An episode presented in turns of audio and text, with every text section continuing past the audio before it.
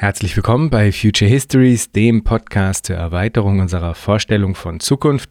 Mein Name ist Jan Groß und heute hört ihr den zweiten Teil des Gesprächs mit Jakob Heyer zur Frage der Grundprobleme einer postkapitalistischen Produktionsweise. Ich halte mich heute kurz und wünsche euch einfach viel Freude mit dem weiteren Gespräch.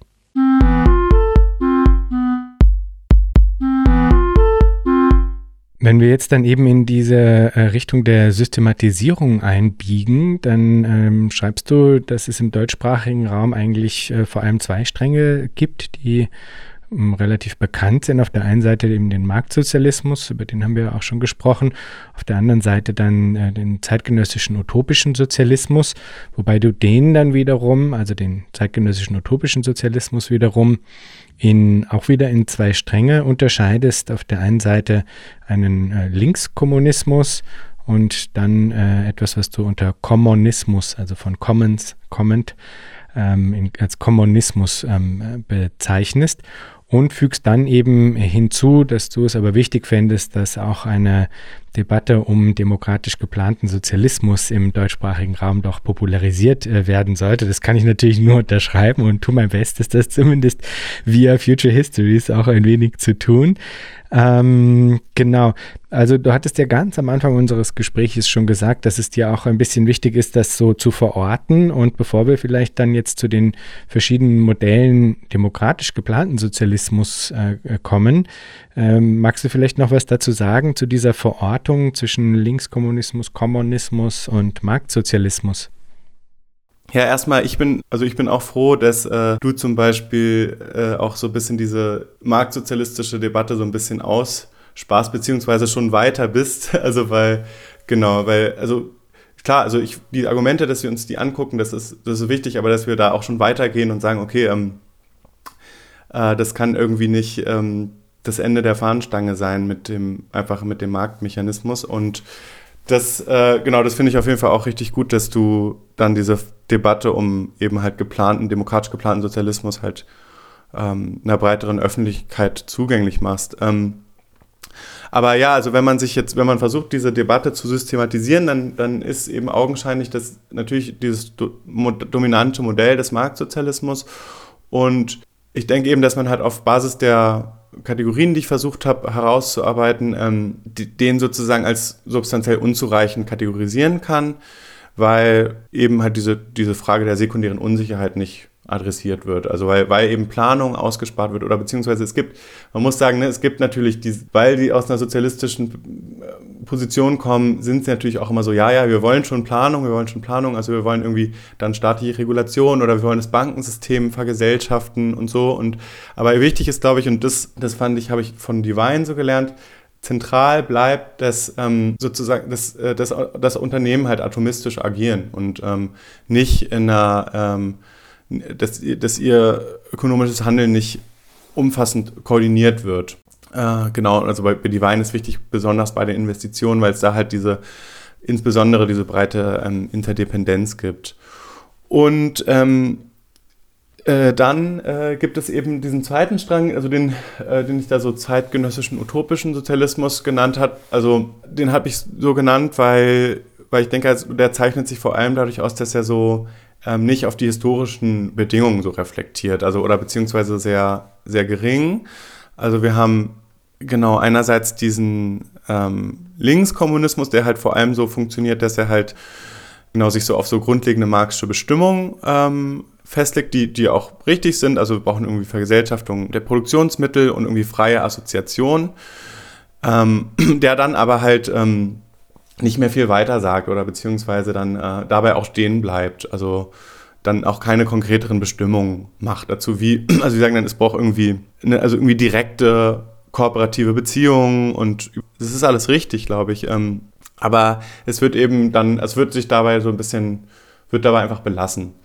Und dann, es werden dann sehr abstrakt, abstrakte Bestimmungen nur gemacht. Ähm, wie jetzt diese direkten Beziehungen dann konkret aussehen könnte oder wie man diese Überwindung der Trennung sowohl der Produzenten von ihren Produktionsmitteln äh, einerseits als auch der einzelnen Produzenten voneinander andererseits, also äh, wie man sowohl äh, Demokratie auf Betriebsebene als auch auf der Gesamtgesellschaft halt ähm, realisieren kann und die Vermittlung dieser Ebenen betreiben kann, die wird halt nicht konkret weiter aus, ausgeführt. Genau. Und deswegen eben denke ich halt auch, dass es eine unzureichende Konzeptionen sind. Ähm, ich glaube eben, dass, dass man diese Fragen so unzureichend diskutiert, das hängt eben auch substanziell damit zusammen, dass man sich nicht mit den historischen Erfahrungen so beschäftigen will. Also weil das wäre ja, würde ich denken, halt so eine, ja, eine, eine, materielle Basis, wo man dann noch eben noch weiterdenken könnte. Und wenn man eben nur stehen bleibt bei so Grund, bei so marxischen Grundbestimmungen, dann glaube ich, dann kommt man da auch nicht weiter. Und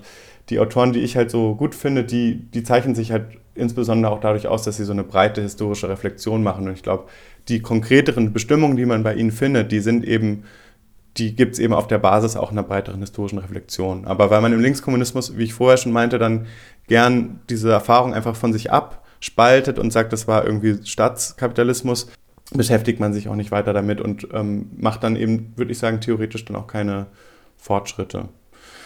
Und dann gibt es halt diese Vorstellung von einem, von einem Kommunismus. Ähm, und der Kommunismus, der, der ist schon so, dass er auch auf bestimmte historische Bedingungen reflektiert, würde ich sagen. Ähm, also weil er halt, ähm, ja, also auf diese Commons, die halt in der kapitalistischen Gesellschaft schon so bestehen, reflektiert.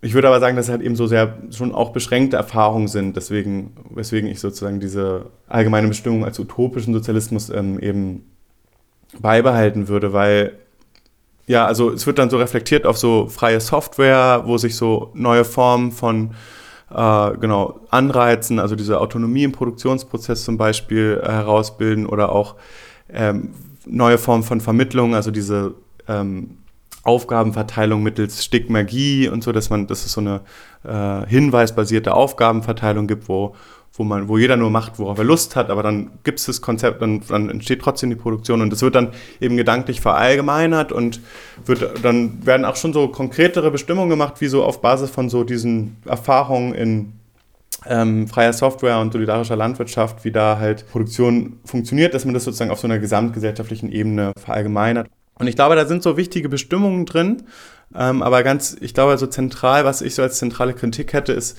dass ähm, die von der Notwendigkeit einer zentralen Instanz halt so abgesehen wird. Also es wird dann geredet von so polyzentrischer Selbstorganisation. Also es gibt halt so verschiedene Zentren, die, in, die können entstehen und vergehen und so, aber es gibt äh, keine so zentrale Instanz, ähm, obwohl gleichzeitig von sowas wie einer notwendigen gesamtgesellschaftlichen Agenda oder einer äh, von gesamtgesellschaftlichen Entscheidungen gesprochen wird. Und ich glaube, da glaube ich auch, äh, wird, der, wird dieser Kommunismus halt so utopisch, weil ich, wie ich ja versucht habe, vorher schon ein bisschen herauszuarbeiten, dass, dass diese zentrale Ebene einfach für eine gesamtgesellschaftliche Koordination so, so zentral, äh, so, so wichtig ist, dass wenn man da von der abstrahiert, sich dann äh, genau ein, einfach eine, eines notwendigen Elements halt ähm, benimmt. Und ich würde auch wieder sagen, dass das dann auch wieder damit zusammenhängt, dass ja, dass, dass die äh, historische Reflexion halt ähm, also nicht, nicht so breit ist. Also dass man halt sich auf so, genau auf diese bisschen partielleren historischen Erfahrungen halt stützt.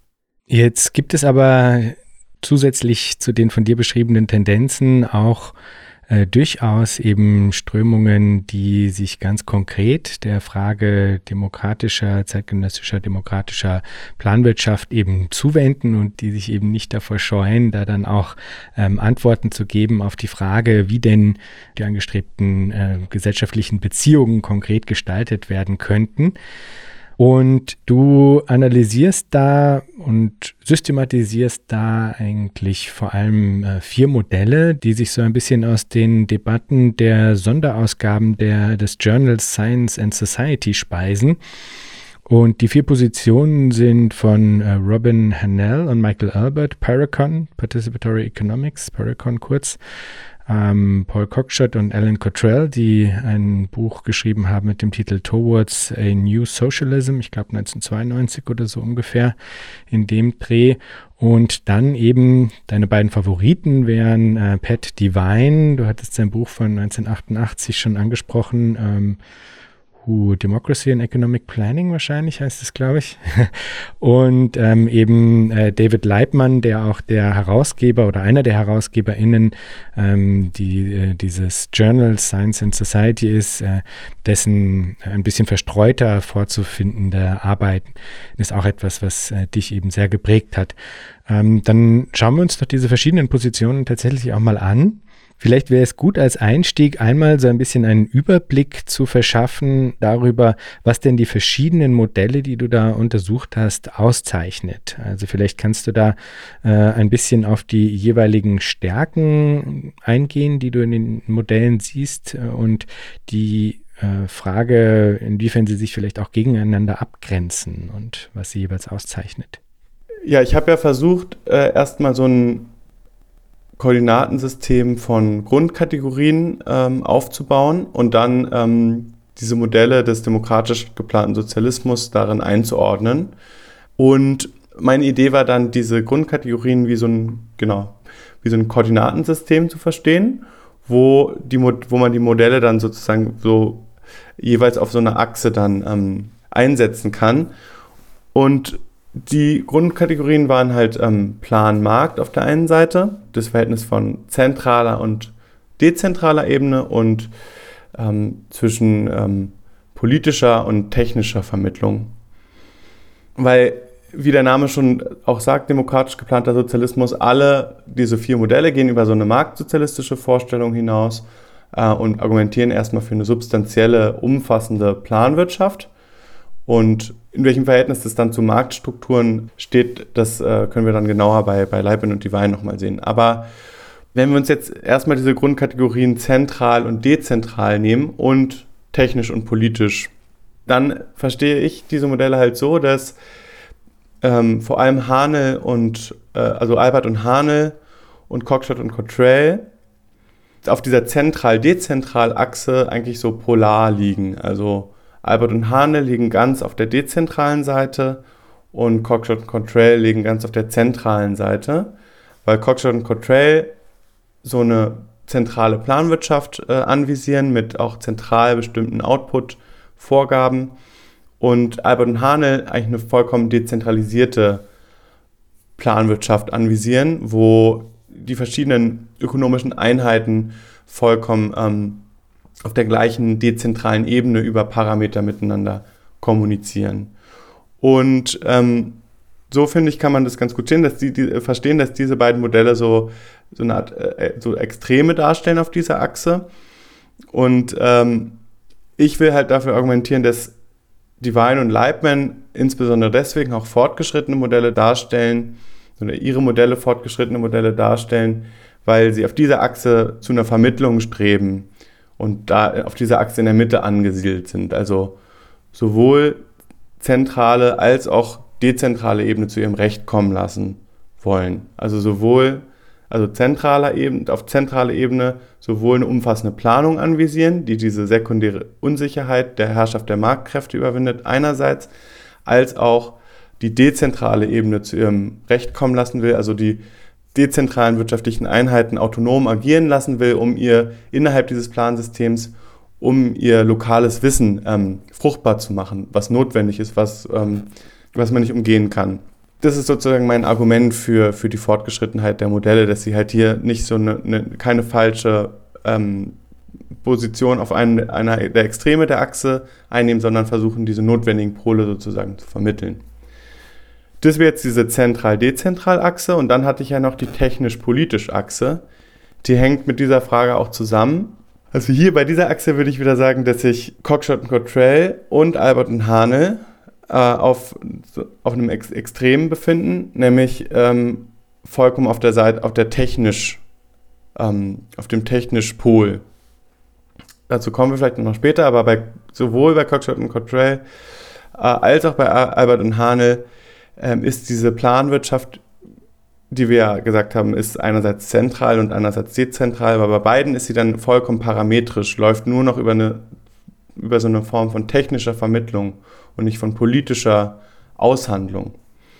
Ähm, und auch hier würde ich wieder sagen, ähm, versuchen halt Leibman und Divine, insbesondere Leibman, eine Vermittlung anzuvisieren. Also sowohl Form technischer Vermittlung zu ihrem Recht kommen zu lassen, also irgendwelche Algorithmen, die, ähm, die ähm, das Plansystem äh, mittels Informationstechnologie unterstützen, einerseits, als aber auch wirklich direkte politische Prozesse, wo sich Interessenvertreterinnen oder die Beteiligten selbst ähm, auch an einem Tisch zusammensetzen müssen und ähm, ähm, diese Fragen, ähm, die ökonomischen Fragen aushandeln müssen. Und Beide versuchen auch eine Vermittlung in ihren Modellen zu betreiben, ähm, aber Leibmans bestimmte Kritik an Divine ist, dass es bei ihm so, so, eine Art Überpolitisierung der Ökonomie gibt, also dass er zu weit ähm, auf dieser Achse in die Seite der politischen Vermittlung geht. Also das, und Leibman sagt, äh, sagt auch, es geht um eine Synthese der Modelle und bei ihm geht es eben auch um diese Vermittlung zwischen dem technischen Prozess und dem politischen Prozess.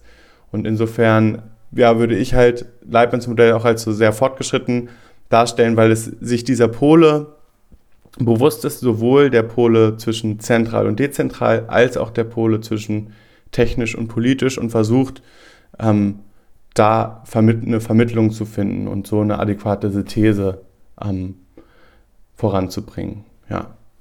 Wenn man sich jetzt diese Grundkategorie Markt und Plan anschaut, dann ist eben für diese modernen, also für diese Modelle von Divine und Leibman wichtig, dass sie halt sagen, ähm, man müsste äh, bei dieser Kategorie Markt und Plan nochmal unterscheiden. Wir hatten ja über diese Grundprobleme geredet, also Information und Motivation. Und eben bei der Frage der Information war ja dieses Theorem des lokalen Wissens so entscheidend. Und genau, und dieses Theorem des lokalen Wissens, dass man das irgendwie integrieren muss in eine moderne Vorstellung einer kommunistischen Produktionsweise, die, die, das ist halt wichtig für diese für diese Grundkategorie Markt und Plan.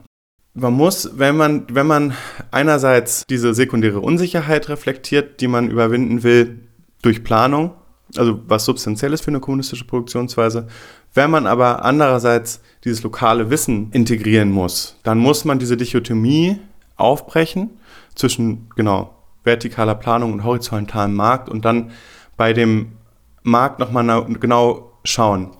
Und ähm, Divine hat halt dieses wichtige Argument, dass er sagt, okay, man muss unterscheiden zwischen Marktkräften einerseits und Marktbeziehungen andererseits. Und Marktkräfte beschreibt er eben genau als das, was wir, äh, also die Herrschaft von Marktkräften beschreibt er als das, was wir, was wir als sekundäre Unsicherheit beschrieben haben. Also wo, wo eben wie in kapitalistischen oder auch marktsozialistischen Gesellschaften, wo es keine Planung gibt, keine gesamtgesellschaftliche, also umfassende gesamtgesellschaftliche Planung, in der letztendlich die Unternehmen halt atomistisch agieren, obwohl sie allseitig voneinander abhängig sind. Das, das nennt er die Herrschaft von Marktkräften. Und andererseits sagt er, okay, aber es gibt auch sowas wie Marktbeziehungen. Und das sind halt erstmal einfach nur horizontale Beziehungen zwischen Unternehmen, dass sie äh, Aufträge voneinander äh, abnehmen und Verträge auch abschließen. Und er sagt halt, wenn man jetzt dieses lokale Wissen ähm, integrieren äh, muss in, äh, in, in, unsere Vorstellung einer postkapitalistischen Produktionsweise, dann müssen wir anerkennen, dass diese horizontalen Verbindungen, die wir herausgearbeitet haben, die wichtig sind für, für die Integration eben von lokalem Wissen, also dass, dass Unternehmen auch wirklich autonom auf Basis ihres lokalen Wissens agieren können. Dafür sind diese horizontalen Beziehungen wichtig. Das schreibt, schreiben sowohl Divine äh, als auch Leibman. Und dann müssen wir akzeptieren, okay, das sind irgendwie so eine Art von Marktbeziehungen, weil sie, ja, sie, genau, es, es sind wirklich so äh, Aufträge und äh, Vertragsabschlüsse zwischen Unternehmen. Und er sagt halt, okay, aber diese Marktbeziehungen, wenn wir die integrieren, dann heißt das nicht, ähm, dass wir gleichzeitig nicht, nicht die Marktkräfte überwinden können. Also, dass wir ein System umfassender Planung äh, uns vorstellen können, wo natürlich dann Marktkräfte überwunden sind, also wo, wo, wo, die, Autonom, wo die Unternehmen nicht atomistisch agieren, aber wo gleichzeitig äh, es einfach diese horizontalen Beziehungen zwischen Unternehmen gibt, die es den Unternehmen ermöglichen, ihr lokales Wissen ähm, fruchtbar zu machen. Und das ist so in dieser Grundkategorie Markt und Plan einer der ganz, ganz ähm, zentralen Bestimmungen. Diese Kategorien, die werden uns dann später bei der Betrachtung der der aktuellen Modelle dann nochmal begegnen. Ja, vielleicht wird es dann da noch mal ein bisschen deutlicher. Und eigentlich gibt es ja noch einen vierten Eine vierte Kategorie, die du interessanterweise aber gar nicht in dieses 1, 2, 3 Schema mit hineingenommen hast, nämlich die Position der einzelnen Modelle in Bezug auf die Socialist Calculation Debate, oder? Also das war ja auch etwas, was du dann äh, noch anführst, dass, äh, dass das eigentlich äh, durchaus auch eine hilfreiche Form der Kategorisierung darstellt, wenn du diese Systematisierung vor, vornimmst, nicht? Voll. Ja, hast du voll recht. Genau, das ist auf jeden Fall was, was ähm was auch wichtig ist zum Verständnis der aktuellen Modelle, also wie beziehen Sie sich auf diese Frage der, ähm, der wirtschaftlichen Rechnungseinheit? Ähm, und da hatte ich ja gesagt, diese charakteristischen Positionen sind halt äh, physische Einheiten, Geld oder Arbeitszeit. Genau, und man kann die gegenwärtigen Modelle halt auch ähm, so kategorisieren, dass man sagt, okay, sie ähm, beziehen sich auf so und so eine Rechnungseinheit. Ich hatte schon angerissen bei Cockshot und Cottrell zum Beispiel, äh, haben wir diese Parallelität von einem physischen Plan einerseits und von einem Plan, der in Arbeitszeit äh, äh, berechnet ist, andererseits. Und genau, da kommen wir vielleicht später dann auch, also werden wir später noch dazu kommen, inwiefern sich die spezifischen Modelle auf ähm, diese Frage der Rechnungseinheit beziehen.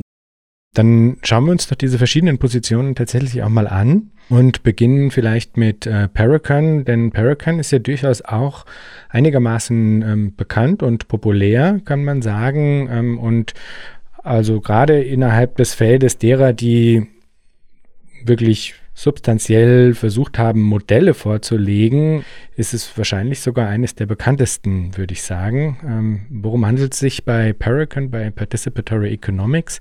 Wie schätzt du das ein? Was wären deine Kritikpunkte vielleicht auch? Ja, was ich bei, bei, bei Hanel Albert halt, ähm, wie du auch schon meintest, halt gut finde, dass sie halt wirklich so ein, so ein Modell irgendwie so vorgelegt haben und wirklich so Planungen für die moderne Zeit so rehabilitieren wollen. Und das ist auf jeden Fall so auch so ihr Verdienst, würde ich sagen. Und ist es auf jeden Fall auch eins der Modelle, die, genau wie du schon meintest, irgendwie so breiter bekannt sind, neben Cockshot und Cottrell. Und also ich habe die versucht so einzuordnen in meine, meine Kategorien, in mein Kategoriensystem. Und ich hatte sie so eingeordnet, dass sie eigentlich ähm, auf, auf der vollkommen dezentralen Ebene liegen, sozusagen. Also sie, sie sehen auch von der Notwendigkeit von so einer zentralen Instanz ab. Also dieser Planungsmechanismus bei ihnen ist so vollkommen dezentralisiert. Und genau, auf diesem, auf der Plan-Markt-Achse sind sie auch vollkommen auf der Planseite sozusagen, weil sie, finde ich an sich auch gut, dass sie halt vollkommen für eine Planwirtschaft äh, argumentieren und so jegliche Marktmechanismen überwinden wollen. Und dann, und das ist, glaube ich, eine wesentliche Kritik, äh, da komme ich gleich dazu, ähm, läuft es aber auf so einen rein technischen Prozess eigentlich bei Ihnen hinaus. Und ähm, genau diese Aufgabe in der zentralen Ebene und läuft, läuft dann hinaus auf so eine so sehr defizitäre ähm, Konzeption von so einem rein technischen, parametrischen Prozess, der dann äh, große Ähnlichkeit zu einem Marktmechanismus eigentlich aufweist. Ähm, genau, das, das, das ist das Interessante bei Ihnen. Ja, und also um so konkret da mal so reinzugehen äh, bei denen, ähm, also ich genau, würde jetzt nicht was zu allen von ihren Bestimmungen sagen, sondern zu ihrem so we wesentlichen ökonomischen Mechanismus. Und da haben sie halt so ein partizipatives, iteratives Planungsverfahren.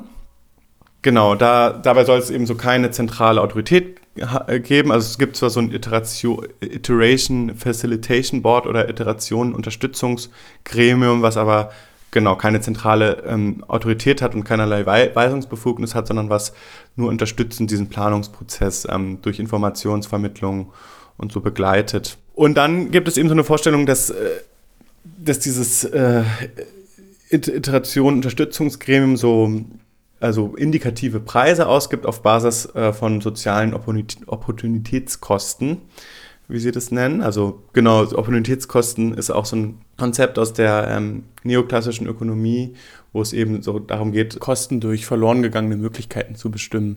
Das äh, wollen sie dann eben für, für diese gesamte Ökonomie aufsetzen. Ähm, ja, und dann äh, ist es auch so, dass dieses Unterstützungsgremium halt diese indikativen Preise ausgibt und ähm, Konsumenten und Produzentenräte und Föderationen geben dann eben Vorschläge für ihre, genau, also Produktionsvorschläge einerseits und Konsumptionsvorschläge äh, ab. Und dann äh, überarbeitet dieses ähm, Gremium, dieses Unterstützungsgremium ähm, nochmal neue Preise und schätzt nochmal die Opportunitätskosten neu. Und so nähern sich dann diese indikativen Preise immer diesen, äh, immer weiter diesen Opportunitätskosten. Die Räte können dann jeweils auf die Vorschläge der anderen ähm, Räte halt ähm, so, äh, so wählen oder sie halt akzeptieren oder ablehnen und so ähm, nähert man sich dann über so einen iterativen Prozess einem funktionierenden Plan an, dem, mit dem alle äh, einverstanden sind. Und das Wichtige ist sozusagen, dass sie halt ne, einerseits äh, auch diese, diese parametrischen Formen wollen über diese indikativen Preise und dass sie aber gleichzeitig ein partizipatives ähm, Planungsverfahren wollen. Also hier haben wir jetzt wieder diese Grundfragen von, ähm, die ich vorher angesprochen hatte, zwischen so technischer oder sachlicher und äh, persönlicher oder politischer Vermittlung. Und sie wollen irgendwie beides, aber das, das, der, das einzig partizipative Moment in ihrem Konzept ist eigentlich diese Abstimmung über die Vorschläge der anderen Räte. Und die Abstimmungen, die basieren aber auf einem ganz auf einem auf nur einem Parameter, nämlich bei den ähm, Produzentenräten, dass die äh, sozialen Kosten und sozialen Nutzen in einem Verhältnis sind und bei den ähm, Konsumentenräten, dass die Kosten des Konsums in dem Verhältnis zu den, genau, zu den, ähm, es gibt so Bewertungen für, wie man sich auf Arbeit angestrengt hat für die, für die Arbeiter, dass diese Konsument Konsumvorschläge im Verhältnis zu den äh, an Arbeitsanstrengungen der einzelnen Mitglieder des Konsumentenrats steht. Und dann ist es, so, ist es so, dass halt eigentlich nur auf Basis dieses, dieses quantitativen Verhältnisses halt abgestimmt wird und dann, also er, Hanel ähm, in der Debatte in Science Society besteht dann immer darauf, dass ähm, das ja politisch dann noch zur Abstimmung kommen muss, aber Leitmann sagt dann, okay, aber wenn es nur diese eine quantitatives, nur dieses quantitative Kriterium ähm, gibt, warum kann das nicht einfach ein Algorithmus machen? Und das finde ich ähm, überzeugend. Ähm, und ich glaube, wie man hier so sehen kann, eigentlich, ähm, äh, wir hatten ja vorher über Oskar Lange gesprochen und ich glaube, dieses Modell steht halt in dieser Tradition eigentlich von so einem neoklassischen Sozialismus, also wo es eigentlich darum geht, dass man so, äh, dass man als Grundproblem diese, die effiziente Allokation knapper Ressourcen setzt, also auch das Grundproblem der, der Neoklassik und dann mittels Preisen, die so ein allgemeines Gleichgewicht hervorbringen, dann so, äh, so äh, Produktion, Konsumtion zusammenbringen will. Und ähm, ja, und ich, eben weil sozusagen von dieser Notwendigkeit von, von einer zentralen Ebene abgesetzt wird, äh, gibt es dann halt diese rein parametrische Vermittlung auf, ähm, auf Ebene der Räte. Also der einzige politische Prozess ist eigentlich dann der innerhalb der Räte, wo dann über die einzelnen Vorschläge diskutiert wird, aber die Kommunikation unter den Räten ist halt vollkommen parametrisch und nicht politisch. Und da sagt halt Leibmann, das finde ich halt überzeugend, dass es wie so ein Marktprozess eigentlich ist. Also wie bei Leon Walras, so einem, genau, einem wichtigen Gründer der neoklassischen Schule, ähm, es auch so diesen einfach so einen Prozess gibt von so einer ähm, so atom atomistische ökonomische Akteure parametrisch, also auf Parameter reagieren und dann ähm, so Preise entstehen, die ähm, die Angebot und Nachfrage halt ausgleichen. Und genau, das wäre so die, die grundlegende Kritik an diesem Parecon-Modell, ja. Ein weiteres, eben durchaus populäres Modell ist das von Cockshot und Cottrell, äh, das du unter ähm, Cybersozialismus, glaube ich, ähm, zusammengefasst hast, die eben zum einen sehr stark auf äh, Zentralisierung setzen und zum anderen sehr stark auf Brute Force im Sinne der Rechenleistung, würde ich mal sagen. Ähm, vielleicht kannst du uns da auch kurz äh, einführen, worum handelt es sich da, was ist das für ein Modell und äh, auch da, was gibt es vielleicht für, für Kritikpunkte? Bei Cockshot und Cottrell ist einerseits auch wieder, die sind schon auch verdienstvoll, weil sie, also im Gegensatz zum Beispiel zu Albert und Hane, gibt es bei ihnen eine größere Reflexion nochmal auf die historische Erfahrung. Ja, was soll ich sagen? Also ihr, ihr wirklich ihre, ihre Hauptthese ist einfach wirklich so dieses, ja, zentrale Planung in der Sowjetunion ist gescheitert, aber das liegt halt an dem unterentwickelten Grad der Produktivkräfte, einem unterentwickelten Grad der Informationstechnologie und zentrale Planung, also in Grundzügen, ne, Sie haben schon noch andere Bestimmungen, aber diese zentrale Planung, die kann heute funktionieren mit der modernen Informationstechnologie. Also und sie ähm, und das, das ist, also kann man wirklich ganz konkret sagen, dass sie ähm, das, was wir äh, jetzt bei der Reflexion auf die Sowjetunion so als problematisch bestimmt hatten, nämlich dass es diese zentral bestimmten äh, Output- Ziele und Input-Zuweisungen gibt, das, die, die bestehen in dem Modell auf jeden Fall weiter. Also und sie sagen dann auch, und das ist wirklich, finde ich, so bezeichnend, ähm, zentrale Planung war damals noch, noch nicht detailliert möglich, ist aber heute mit der modernen Informationstechnologie detailliert möglich. Und sie sagen dann wirklich, dass das Problem ähm, der sowjetischen Zentralplanung war also übermäßige Autonomie der Unternehmen und zu viel Freiheit. Ja, also und das genau, das ist dann schon schon interessant, wenn man sich das, ja, also wenn man sich die historischen Reflexionen so anschaut und die Probleme, die damit einhergehen. Also ich würde sagen, es ist so ein bisschen eine Vereinseitigung auf dieses, ähm, auf diese Frage der Stufe der Produktivkraft und der Informationstechnologie.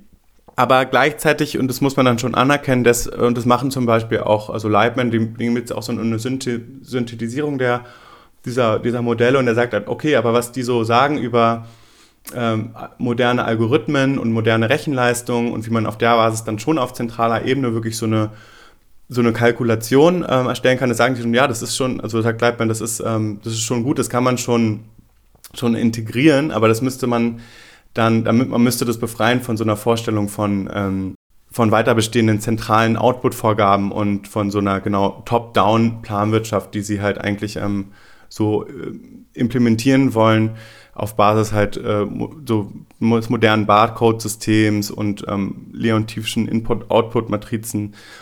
Genau, und also und wichtig finde ich auch, ähm, dass man sieht, sie beziehen sich ja auch, ähm, also oder in der Debatte wird sich ja zum Beispiel, gab es jetzt dieses People's Republic of Walmart, ne, wo man auch so sieht, okay, es gibt schon innerhalb kapitalistischer Unternehmen so einen großen Maßstab, also einen Maßstab von, von ganzen Volkswirtschaften, halt so Planung. Und äh, das ist eigentlich so eine alte Vorstellung in der Sozialdemokratie, dass man so Planung innerhalb einem kapitalistischen Betrieb so ähm, dann einfach so unmittelbar so gleichsetzt mit so einer sozialistischen Planung und dann halt so ein bisschen, also dann gerät so ins Hintertreffen, dass es natürlich Betriebsdespotie gibt ähm, in der kapitalistischen Produktionsweise und dass es halt eine despotische Form von Planung ist. Ähm, und äh, obwohl es natürlich auch da inzwischen dezentrale Momente gibt, aber ich glaube, es ist wichtig, dass man da so eine Differenz, ähm, Differenz sieht.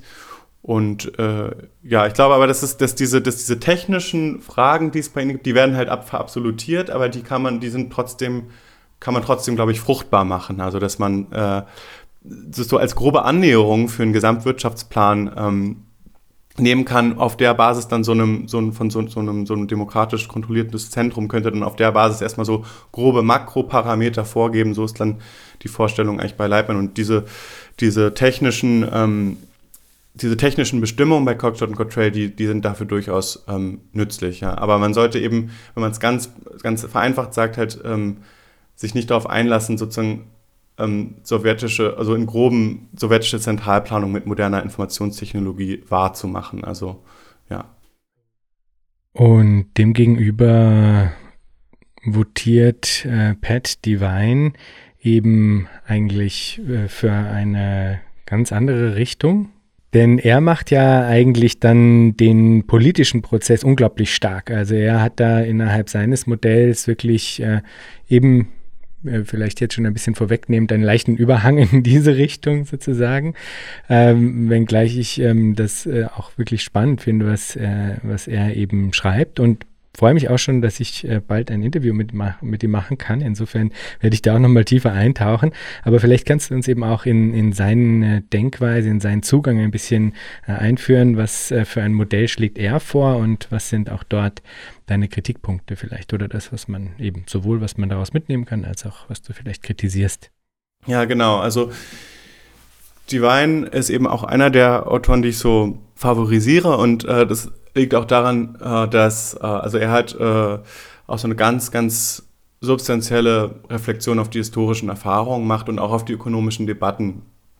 Und ich finde sein Modell, also sein Modell zehrt halt sehr stark davon und das, und das ist auch, äh, denke ich, ein Grund, warum es auch so, so fortgeschritten ist, denke ich. Und ähm, für ihn ist es halt auch so zentral, ähm, dass, ähm, dass ein modernes Modell in der kommunistischen Produktionsweise diese zentrale und dezentrale Ebene jeweils zu ihrem Recht kommen lassen muss und dass man die vermitteln muss.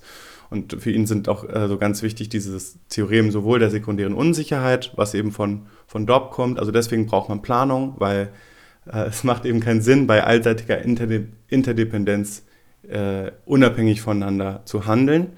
Ähm, aber ähm, es gibt andererseits auch lokales Wissen, was ähm, genau auf zentraler Ebene nicht einsehbar ist. Ähm, also es braucht äh, eine gewisse Dezentralisierung und lo lokale wirtschaftliche Einheiten müssen ähm, relativ autonom agieren können. Und bei ihm ist es äh, dann vor allem auch wichtig, dass er sagt, man muss unterscheiden zwischen Entscheidungen über, also Investitionsentscheidungen als Entscheidungen über Veränderung der produktiven Kapazität einerseits und andererseits Entscheidungen über bestehende produktive Kapazität. Und er sagt halt, bei diesen, diesen Entscheidungen über Veränderung der produktiven Kapazität, die sind so interdependent, also äh, dass sie Genau, sie können, da braucht man sozusagen Planung. Da, da kann man nicht, da können die nicht einfach autonom agieren. Da müssen alle, die involviert sind, teilnehmen an dem Prozess. Und das ist genau, das ist so ein grundlegendes Prinzip von ihm. Also das ist nicht nur bei diesen Investitionsentscheidungen ähm, zentral bei ihm. Ich fokussiere mich jetzt nur darauf, weil ich mich ein bisschen auf seinen ökonomischen Mechanismus ähm, fokussieren will. Aber er hat dieses, dieses,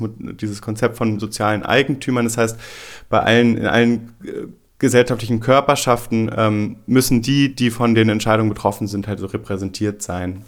So eine zentrale Instanz bei ihm sind diese Negotiated Coordination Bodies, also äh, Bodies, also sein, sein Modell heißt auch eben Participatory Planning through Negotiated Coordination und das heißt äh, übersetzt so ausgehandelte Koordination. Und bei dem ausgehandelt, wie du auch schon meintest, mehr, äh, hört man schon durch, dass es da irgendwie um so einen politischen Prozess geht. Und ähm, er sagt halt, Genau, das bei diesen, insbesondere bei den Investitionsentscheidungen, also es gibt äh, so, eine, so eine demokratische Struktur und man, man wählt auf zentraler Ebene erstmal für so Makrobestimmungen, also so allgemeine Prioritäten, zum Beispiel wie viel wollen wir wirtschaftliche Kapazität wollen wir für das Gesundheitssystem, wie viel fürs Bildungssystem, wie viel Investitionen wollen wir.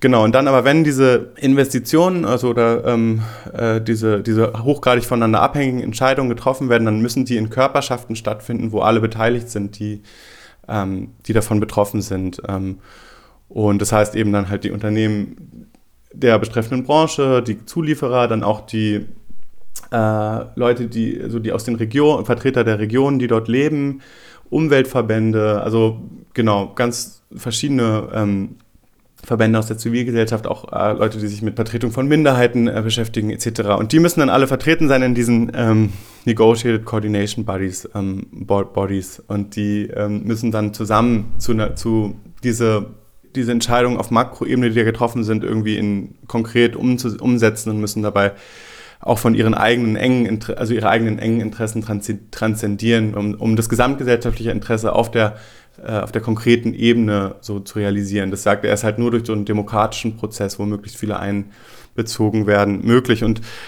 das, das sind diese Negotiated Coordination Bodies und dann gibt es sozusagen das Gleiche nochmal in ähnlich, auch auf, auf Ebene der Betriebsleitung. Also da ist auch, da müssen in der Betriebsleitung müssen alle Betroffenen in, ähm, involviert sein. Also die, die betreffen die, die Vertreter der Beschäftigten, von Gewerkschaften, aber natürlich auch von den also Vertreter der Region, in der die Unternehmen ähm, angesiedelt sind und so weiter. Ähm, und ja, also vielen ist es ganz wichtig, dass, dass es diese, äh, diese ganz verschiedenen Körperschaften gibt, in denen dann alle Betroffenen involviert sind und in denen die Entscheidungen dann zusammen getroffen werden. Äh, genau. Und dann gibt es aber ähm, äh, dann natürlich die, auch die Ebene, wo Unternehmen auch autonom agieren. Also diese Entscheidung über die, über die bestehende produktive Kapazität, also da, wo man äh, jetzt einfach so genau sich so Zulieferer sucht oder ähm, selber äh, liefert etc. Das können autonom auch, äh, Unternehmen auch autonom entscheiden. Auf Basis äh, ihres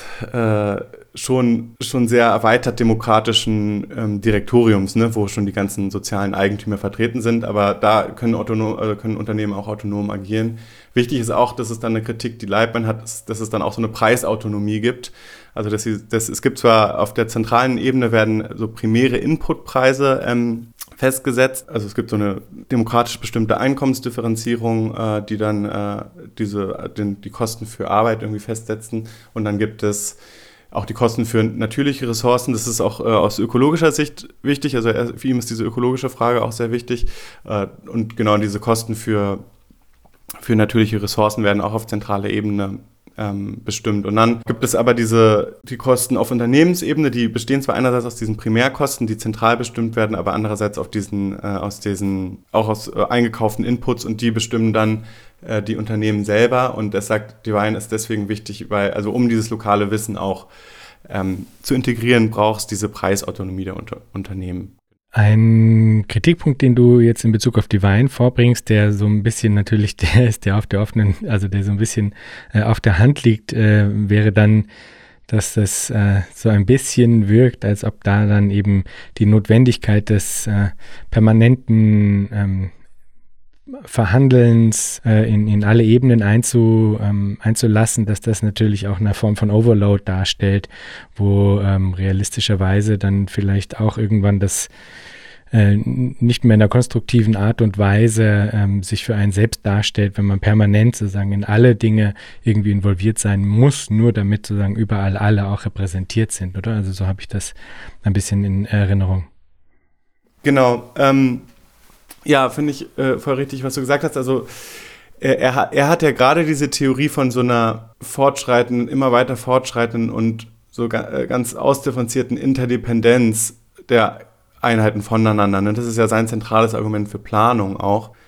Und dann ist es aber so, dass er gleichzeitig sagt, dass, dass, es, dass es dieses Prinzip der Beteiligung proportional zur Betroffenheit geben muss. Und wenn man jetzt sagt, es gibt so eine, wenn es beides zusammennimmt, es gibt eine ganz, ganz äh, ausdifferenzierte, ausgeweitete Interdependenz und gleichzeitig sagt aber, es braucht Beteiligung proportional zur Betroffenheit, dann ist es ja wirklich so, dass ich in unzähligen anderen Einheiten repräsentiert sein müsste. Also wenn ich von unzähligen anderen Einheiten abhängig bin und ganz viele andere von mir, dann müsste ich ja überall repräsentiert sein. Jetzt zum Beispiel als Arbeiterrat oder genau, sonstige Körperschaft. Ähm, und, und so dann ja, ist eigentlich, äh, hört es sich so an, als ob es dann so eine riesiges, äh, so eine riesige Masse, also wo es so Gremien gibt, als auch so professionelle Interessenvertreter und ähm, das, das klingt natürlich irgendwie erstmal nach so einer riesigen Schicht von Bürokraten, ähm, was man ja auch äh, geschichtlich mit, mit, mit Korruption und Willkür und so ähm, assoziiert.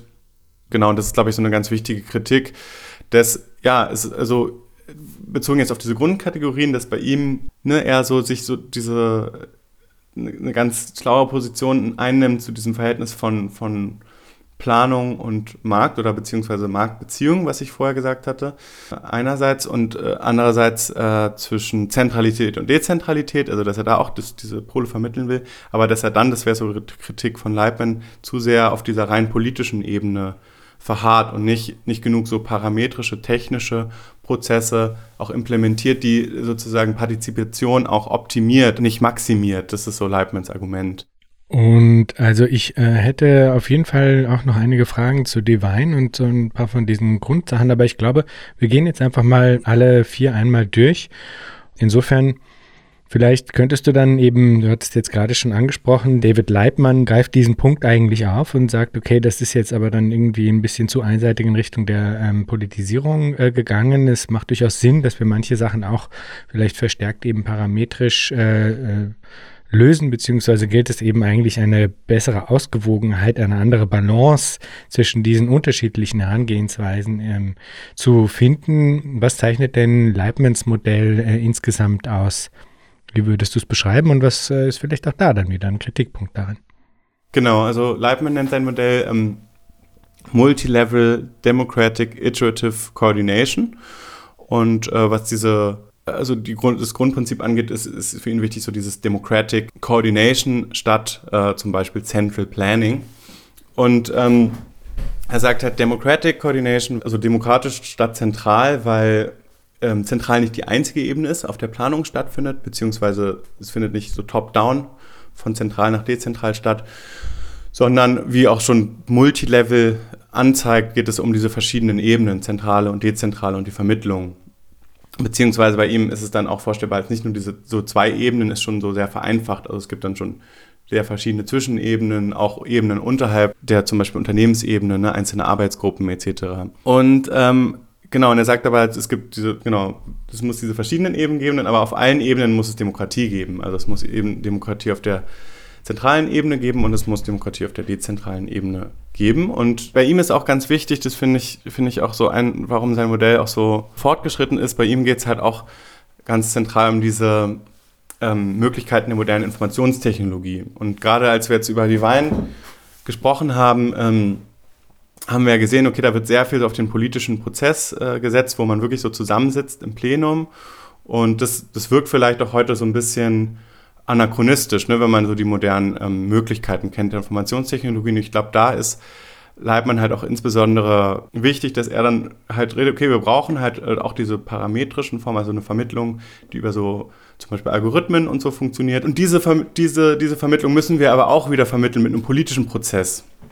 Äh, genau, es gibt diese modernen äh, Möglichkeiten Informationstechnologie, aber das kann auch wieder nicht das Einzige sein. Also es kann wieder nicht zum Beispiel wie bei Robert, Robin Hane, also bei Hane Albert, dass es dann so diesen Algorithmus gibt, der alles regelt.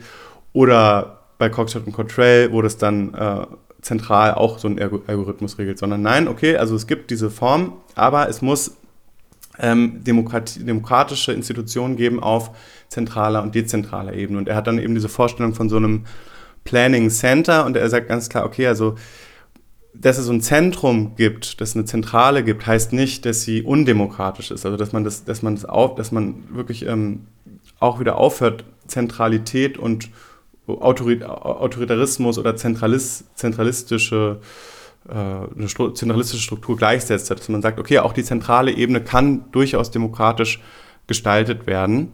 Genau, das ist diese zentrale Ebene und auf dezentraler Ebene, das hatte ich auch gesagt, es, es, es überzieht er sich ja auf diese Reform in den 60er Jahren in der Sowjetunion und sagt halt, okay, Fortschritt war halt schon so diese Detailplanung auf, ähm, auf Unternehmensebene und er erweitert es eben um, ja, okay, es muss aber auch diese horizontalen Verbindungen zwischen Unternehmen geben.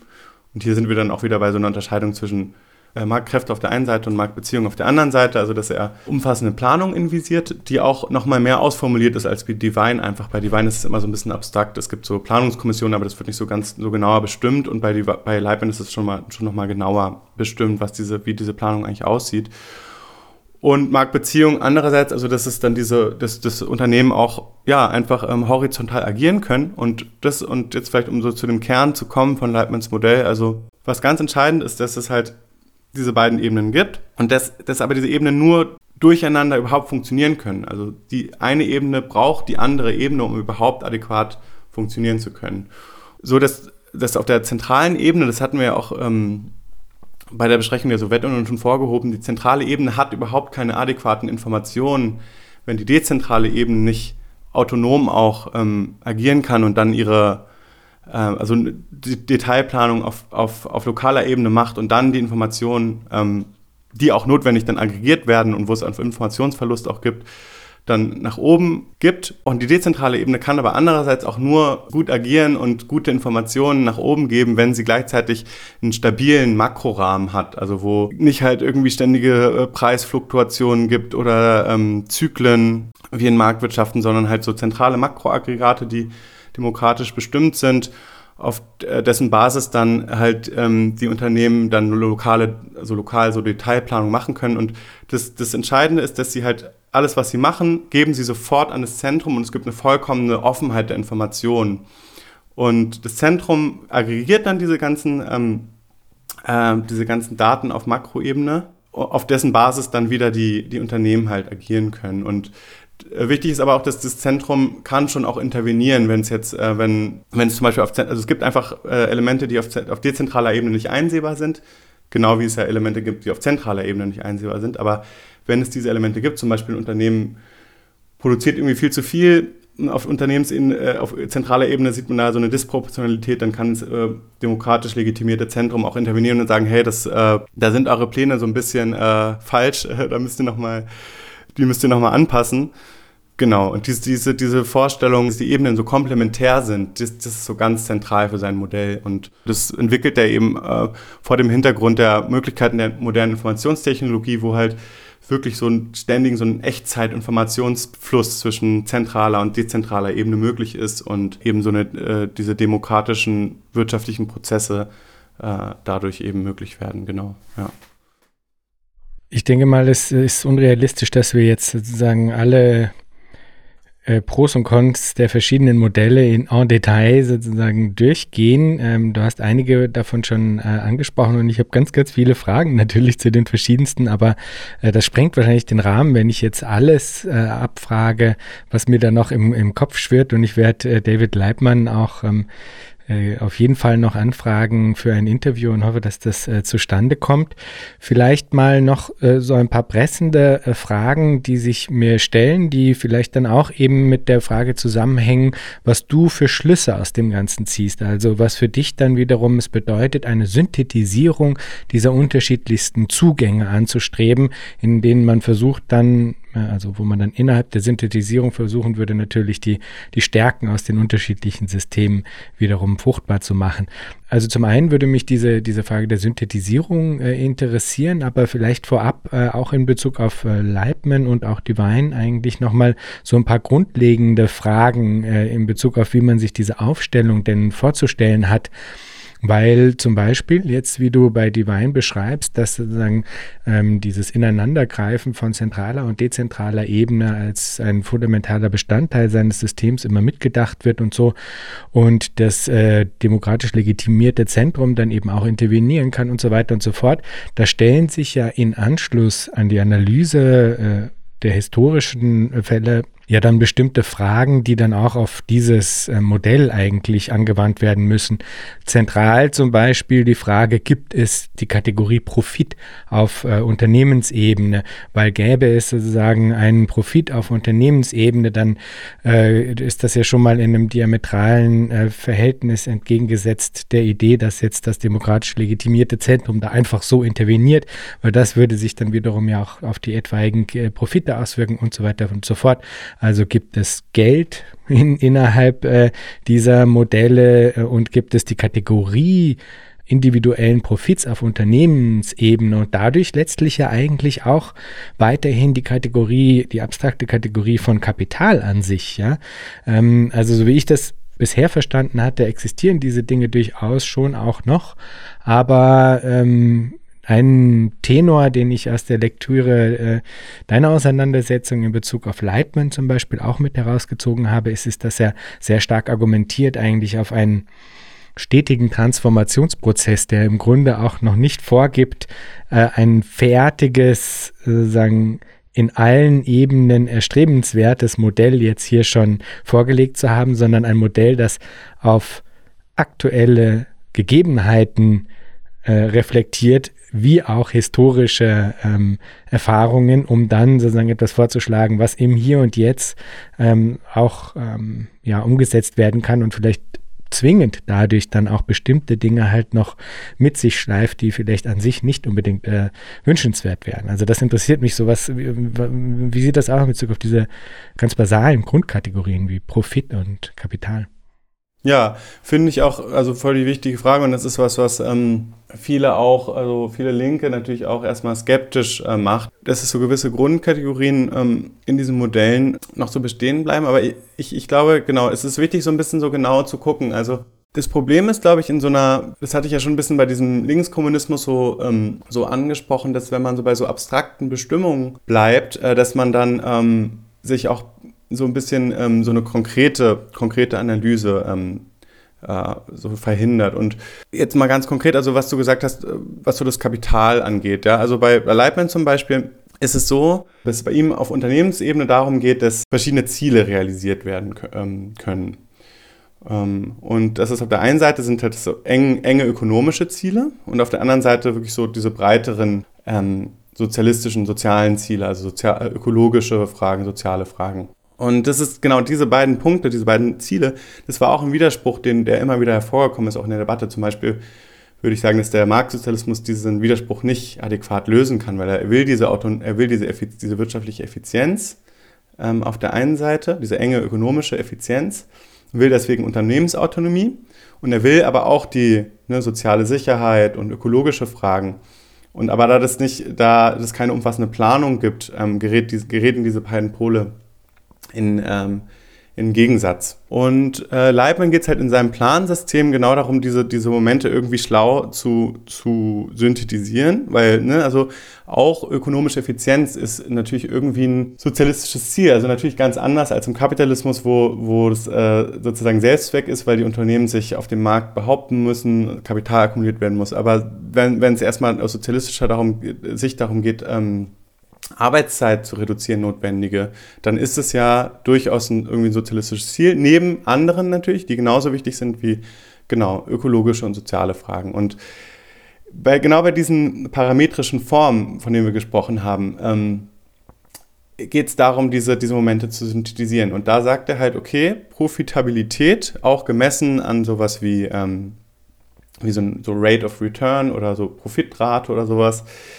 das gibt es eben auch, gibt zum Beispiel auch bei Divine. Das kann durchaus quantitativ gemessen wer also werden, auch äh, auf Unternehmensebene, ist aber gleichzeitig innerhalb dieses Plansystems äh, verbunden mit, äh, mit einer Bewertung dieser, dieser sozialen und ökologischen Leistungen, in Anführungszeichen. Ich glaube, man ist, ist schon wichtig, dann zu differenzieren, okay, das ist eine ganz andere Funktion äh, das ist eine ganz andere ökonomische Struktur als eine kapitalistische Produktionsweise wo es ja Privateigentum an Produktionsmitteln gibt und die Verwertung des Werts. Und das würde ich sagen, ist eigentlich so der, ähm, der emphatische Begriff des Kapitals, die Verwertung des Werts. Die findet ja, findet ja nicht statt, also in seinem Modell. Man könnte sich natürlich darüber streiten, passiert es trotzdem, aber es ist ganz klar, es gibt vergesellschaftete Produktion und es gibt ein Plansystem, was sozusagen äh, gar nicht, äh, wo die Unternehmen gar nicht darauf aus sind, irgendwie primär Profite aus dem, auf dem Markt zu machen, sondern es geht darum, er hat so ein Belohnungssystem, wo ähm, Unternehmen auf Basis von so einer Formel bewertet sind, bewertet werden für einerseits ambitionierte Planung, also dass sie sozusagen äh, die Produktionsmöglichkeiten wirklich ausschöpfen einerseits und realistische Planung, also dass sie die Planung wirklich, dass sie am Ende, äh, also was heißt am Ende, es gibt keine fixen Planperioden, aber dass sie sozusagen äh, entsprechend den realen Verhältnissen sozusagen geplant haben. Und das, das, sind ganz, das ist eine ganz andere Funktion als ähm, Profitabilität, wie sie in einer kapitalistischen oder auch in einer marktsozialistischen Produktionsweise ähm, erlangen würde, würde würd ich sagen. Und auch, auch Geld, also auch bei Korsch gibt es sowas, wo da redet dann auch so, okay, gibt es noch ähm, Lohn? Und er sagt dann, okay, aber Lohn, äh, wenn man jetzt ähm, von, einer, von so einer sozialistischen Produktionsweise redet, dann ist es erstmal was ganz anderes als im Kapitalismus, weil auf der Basis von vergesellschafteten Produktionsmitteln zeigt es einfach nur den Anspruch von einem Individuum auf das gesellschaftliche Produkt an. So, ne? Also es ist natürlich sehr theoretisch und genau, aber und, und das, das ist auch ganz äh, sehr, also sehr stark verbunden mit dem zweiten Punkt, den du gesagt hast, nämlich so dieser Vorstellung von so einer Reifung einer ähm, von so einer sozialistischen Gesellschaft oder Produktionsweise. Also weil bei Leibniz ist auch ganz klar, okay, es geht darum, äh, dass natürlich die sozialistische Gesellschaft erstmal auf, erstmal auf dem Boden der kapitalistischen Gesellschaft entsteht. Und das ist natürlich einerseits, muss es einen substanziellen Bruch geben. Ne? Also Produktionsmittel vergesellschaft werden, demokratisches Plansystem eingerichtet werden. Aber gleichzeitig sind wir dann noch mit Formen von Vermittlungen konfrontiert, wie eben zum Beispiel Löhnen oder Einkommensdifferenzierung, Schichtung der Arbeitsteilung. Und dann ist halt eben die Frage, wie schafft man das langfristig historisch zu transformieren, wie du auch schon meintest. Also, dass man nicht die Vorstellung hat, dann macht man, dann gibt es den großen Knall und auf einmal ist das anders, sondern dass man sich genau überlegt, wie kommt man dann dahin. Und ähm, Kategorien, die, die äh, im Kapitalismus bestehen, noch in anderer Form halt ähm, wieder auftauchen. Aber ich finde es halt abstrakt zu sagen, ah ja, da gibt es irgendwie noch eine Form von Geld, okay, dann ist das Kapitalismus. Oder da gibt es ähm, irgendwie eine Form von Löhnen, ah, dann ist das Kapitalismus. Also ich würde dann eher sagen, okay, da gibt es äh, kein Privateigentum an Produktionsmitteln mehr, es gibt irgendwie so ein demokratisches Plansystem. Und dann gewinnt zum Beispiel Profit eine ganz andere Funktion oder eine ganz bestimmte, die auch, ja, die diskutierbar ist und ähm, kritisierbar ist, aber die, würde ich denken, halt nicht mit einer kapitalistischen, mit seiner kapitalistischen Form halt so, so unmittelbar übereinstimmt. Ja, genau.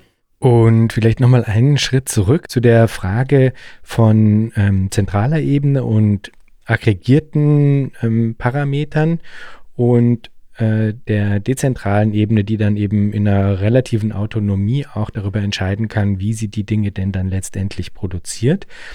Wie findet da der Übersetzungsprozess statt? Weil Beispiele, die du jetzt genannt hattest in Bezug auf aggregierte Entscheidungen auf zentraler Ebene, waren doch relativ weitflächig. Also wie viel wollen wir jetzt ähm, an Ressourcen in das Gesundheitswesen äh, stecken?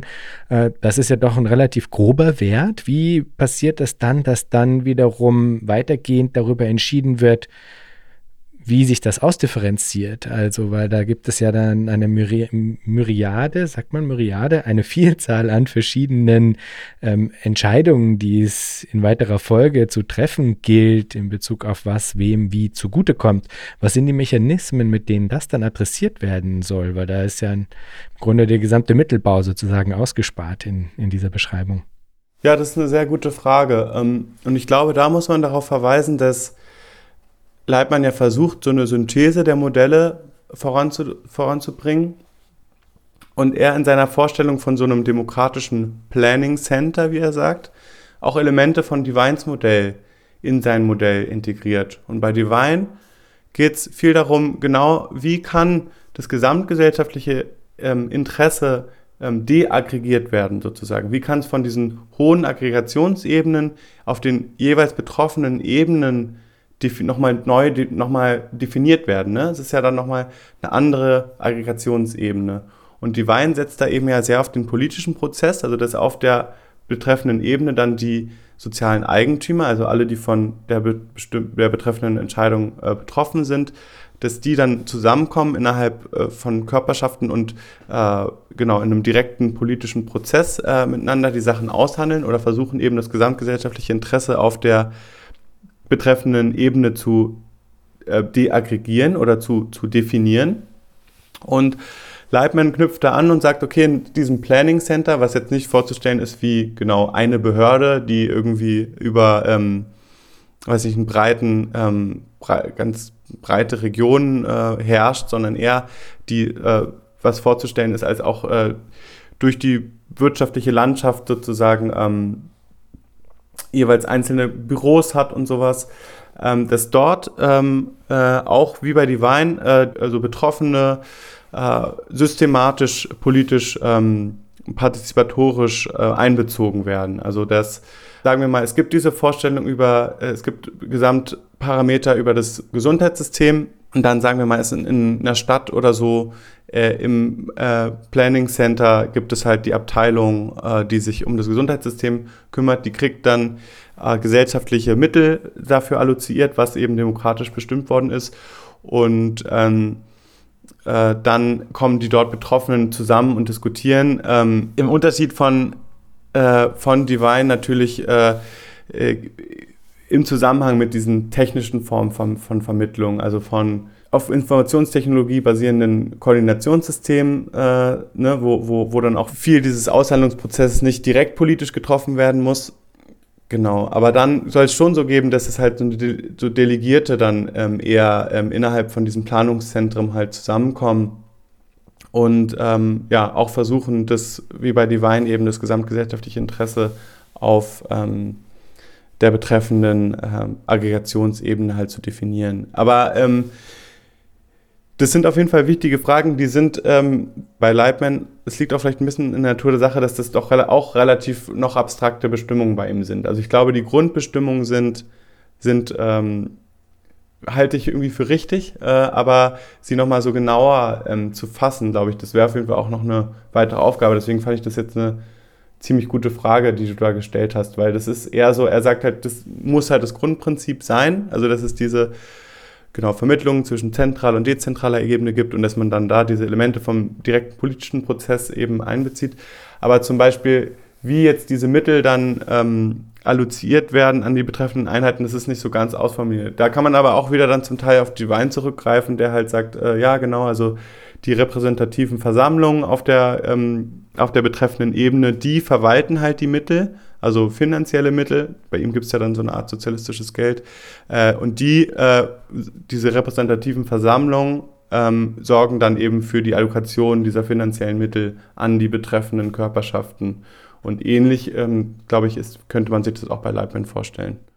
Ja, und was aber dann natürlich dann total relevant wird, wie genau diese von dir jetzt eher allgemein adressierten Informations- und Kommunikationstechnologien, wie diese technologischen Infrastrukturen konkret dabei helfen könnten, ähm, diesen Negotiation Overload, den wir bei Divines Modell tendenziell festgestellt hatten, äh, wie der umgangen werden kann. Ja, also was sind das für ganz konkrete ähm, ja, technopolitische Apparaturen, wenn man so will, die dabei helfen sollten, das eben zu umgehen, weil sonst würde man ja immer wieder da hineintappen, dass man eben bei der Frage, okay, wie wird das desaggregiert, ja, äh, wieder zurückfällt auf in dem Fall Divines Zugang, der aber ja doch vielleicht ein bisschen zu sehr in die Richtung der permanenten Politisierung tendiert, so weit, dass es eben dann ab einem gewissen Punkt auch einfach als unrealistisch erscheint, sodass es da ja irgendwie schon noch eine Frage zu beantworten gilt, irgendwie scheint mir. Aber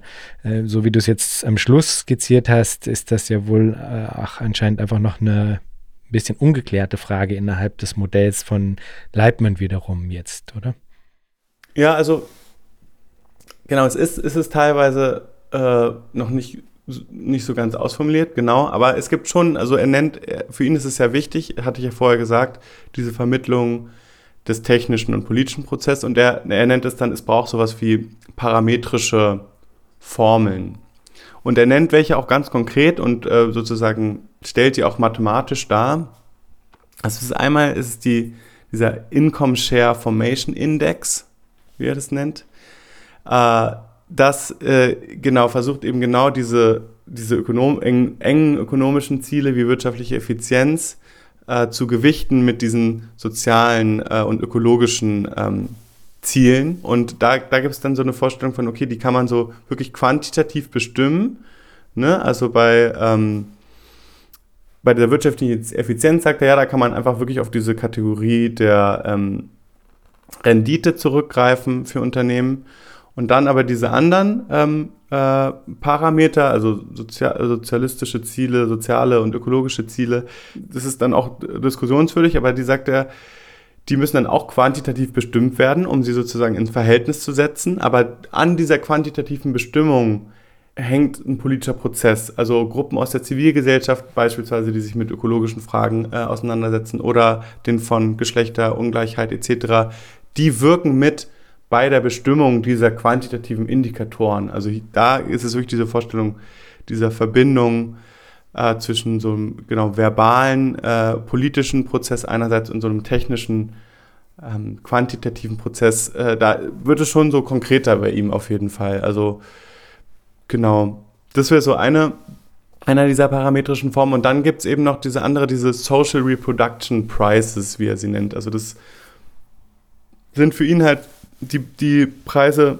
die für eine sozialistische Kalkulation notwendig sind und die zeichnen sich für ihn dadurch aus, dass sie halt die ganzen Externalitäten von vornherein ähm, integrieren. Das heißt also die ganzen Kosten für öffentlichen Konsum, für ähm, Bildung, für das Gesundheitssystem, ähm, für Wohnen, die werden von vornherein ähm, in diese Preise integriert und auch auf zentraler Ebene fest, äh, festgelegt und sollen insofern dann schon ähm, auf Unternehmensebene schon längst in die Kalkulation äh, der Unternehmen halt integriert sein. Also das ist auch für ihn so ein grundlegender Widerspruch, sowohl zu kapitalistischen Gesellschaften als auch zu marktsozialistischen Gesellschaften, wo diese Externalitäten immer nicht auf Unternehmensebene integriert sind ähm, in den Preisen. Und das wäre auch sowas, wo er sagt, okay, da müssen die Unternehmen, wir sind sozusagen gezwungen, schon an, äh, sagen wir mal, das Gesundheitssystem zu denken, in ihrer internen ähm, ähm, Kalkulation. Genau. Wie gedenkst du jetzt deine weitere Arbeit zu gestalten? Weil deine, äh, dein Anspruch ist ja durchaus auch, auf eine Synthetisierung der verschiedenen Modelle eben hinzuarbeiten. Und du hast ja jetzt schon die verschiedenen Pros und Cons aus den äh, unterschiedlichen Zugängen ein wenig herausgearbeitet.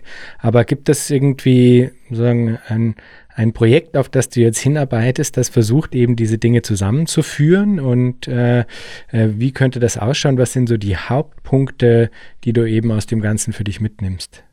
Genau, also ich glaube halt irgendwie, dass es erstmal so ein, vielleicht irgendwie so ein, so ein Aufschlag war, diese Systematisierung und, äh, und diese, diese äh, eben Beschreibung der, oder Herausarbeitung dieser Grundkategorien und Grundprobleme. Ja, und ich sehe das so, dass es halt, dass es erstmal so, dass man so, dass es so ein Aufschlag war für so eine, für so eine weitergehende Arbeit. Also ich glaube halt, sowohl muss die historische Reflexion einerseits noch so vertieft werden, also weil bei mir läuft die bisher auch viel einfach über diese Autoren selbst, also die historische Erfahrung zu vertiefen einerseits. Ähm, und äh, die Studie, das Studium der historischen Erfahrung und natürlich auch so der ökonomischen Debatten, also nochmal eine breitere Kenntnis dieser Socialist Calculation Debate zu erlangen einerseits und andererseits natürlich dann auch moderne Modelle nochmal weiter zu besprechen. Also in deinem Podcast wurde ja auch Saros zum Beispiel besprochen oder auch Benanev und so und ich finde das auch voll interessant, was sie sagen und ich, also ich will da halt äh, noch mehr rein und ähm, mir diese Modelle auch angucken und versuchen, die mit meinen bis jetzt ähm, herausgearbeiteten Grundkategorien so zu vermitteln. Und ja, generell glaube ich, wäre so, also das wäre jetzt was, wo, was ich machen würde und was vielleicht für, für uns oder für, für genau alle, die daran interessiert sind, wäre, glaube ich, schon so zu, zu versuchen, irgendwie so ein bisschen mehr diesen Zusammenhang ähm, zu sehen, diese verschiedenen Elemente der Debatte mehr in einem Zusammenhang zu begreifen. Und natürlich dann auch, ja, diese Modelle, die ich halt so gut bin, vielleicht irgendwie auch breiter zu diskutieren. Also das, ähm, Genau, das ist, glaube ich, auch so mehr, mehr ein Bewusstsein davon gibt, dass es auch so fortgeschrittene ähm, Modelle da gibt. Also ich glaube nicht, dass natürlich äh, kann jetzt nicht jeder, jeder da irgendwie äh, eine Expertin für, für werden und so. Äh, es soll es auch gar nicht, weil es ist, am Ende darf es auch kein Expertinnenwissen sein, weil es ist ja ein, Gesamtprojekt von uns allen. Aber genau, dass wir diese verschiedenen Momente irgendwie im Zusammenhang begreifen und dann irgendwie zu einer ja, äh, ausgearbeiteteren Positionen eigentlich kommen, was, ähm, was wir uns für eine demokratische Planwirtschaft so vorstellen. Und ich glaube halt, dass mit Leibniz und Divine da schon ziemlich viel, viel gemacht ist und wir, wir müssten uns halt als, als moderne Linke das, das irgendwie aneignen versuchen, glaube ich. Ja. ja. Jakob, am Ende da stelle ich immer noch die Frage, wenn du dir Zukunft vorstellst, was stimmt dich freudig? Oh, ähm, also gerade sieht es ja ziemlich düster aus, aber genau, ich möchte natürlich äh, darauf eingehen. Ähm, ja, ich glaube halt einfach, dass ich, ich glaube inzwischen, dass wir in unserer Lebenszeit noch ganz schön massive Kämpfe auch erleben werden und ich hoffe halt für eine für eine wirklich breite, also eine Stärkung der sozialistischen Bewegung weltweit, die man, finde ich, jetzt schon in Keim sieht. Also weil diese Probleme so, so sehr sich zuspitzen, dass halt diese Frage der Überwindung des Kapitalismus halt so substanziell wird. Und mich stimmt freudig, dass, also diese Hoffnung, dass es nochmal zu einem wirklich einem breiten Erstarkung einer, einer breiten ähm, sozialistischen, kommunistischen Massenbewegung kommt, in der wir alle mit unseren ausdifferenzierten Subjektivitäten teilnehmen. Also eine Bewegung, die irgendwie feministisch ist, schwul ist, ähm, lesbisch ist ähm, und äh, gleichzeitig aber ganz klar ähm, den Klassenkampf äh, machen will und äh, die Bourgeoisie stürzen und so weiter. Ja. Wunderbar, Jakob, vielen Dank für das Gespräch. Vielen Dank auch.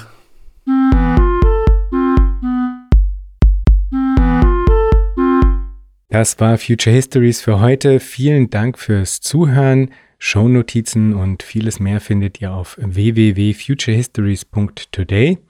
Diskutiert mit auf Twitter unter dem Hashtag Future Histories oder im eigenen Subreddit.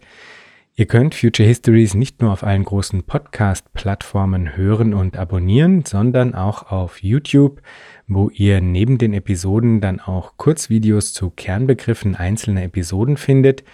Schreibt mir gerne unter jan at futurehistories.today. Ich freue mich immer sehr über interessante Rückmeldungen und Hinweise. Wenn ihr Future Histories unterstützen wollt, dann könnt ihr das auf patreon.com-future histories oder auch via Spende auf unserer Homepage. Future Histories ist eine Produktion von Metalepsis, zu finden auf metalepsis.net. Bis zum nächsten Mal. Ich freue mich.